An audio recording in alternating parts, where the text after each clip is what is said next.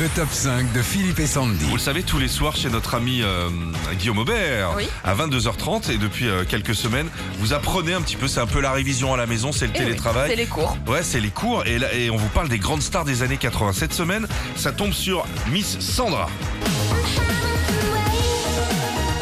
La chanteuse allemande Sandra Anne Lauer, de son vrai nom, sort en 88 ce qui sera l'un des derniers tubes.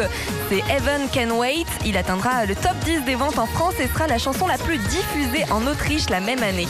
Le top 5 des chansons de Sandra, Everlasting Love.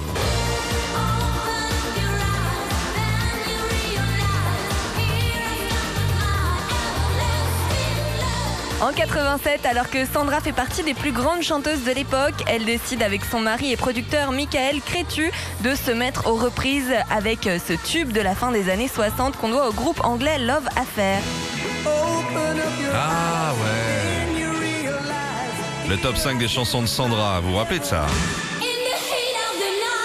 Extrait de son tout premier album solo qui s'appelle The Long Play, euh, In the Heat of the Night sera son second gros tube partout en Europe. Et pourquoi on parle d'album solo? C'est parce que Sandra, à la base, elle a commencé dans les années 70 dans un groupe qui s'appelait Arabesque.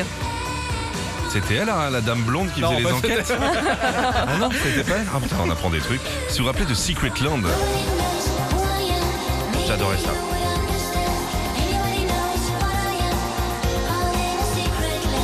Moins connue en France, cette chanson sera un tube dans son pays d'origine, l'Allemagne. À la même époque, elle participe au nouveau projet de son mari, Michael Crétu, qui est le groupe Enigma. C'est même elle qu'on entend parler français sur la chanson Sadness. Sans déconner Ouais. Ouais, ouais. Et la flûte de pan, c'était dans le métro à Paris, ça. C'est des Péruviens. C'est elle qui... qui- C'est elle là. Oh, on en apprend des trucs.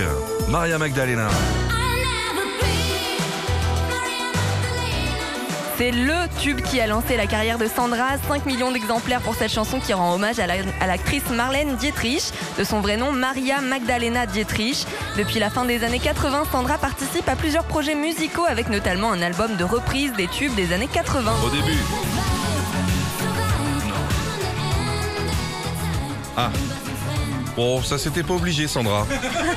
tu pouvais rester en retraite, tranquille, faire Oui. des gâteaux au chocolat. Retrouvez Philippe et Sandy, 6h-9h sur Nostalgie.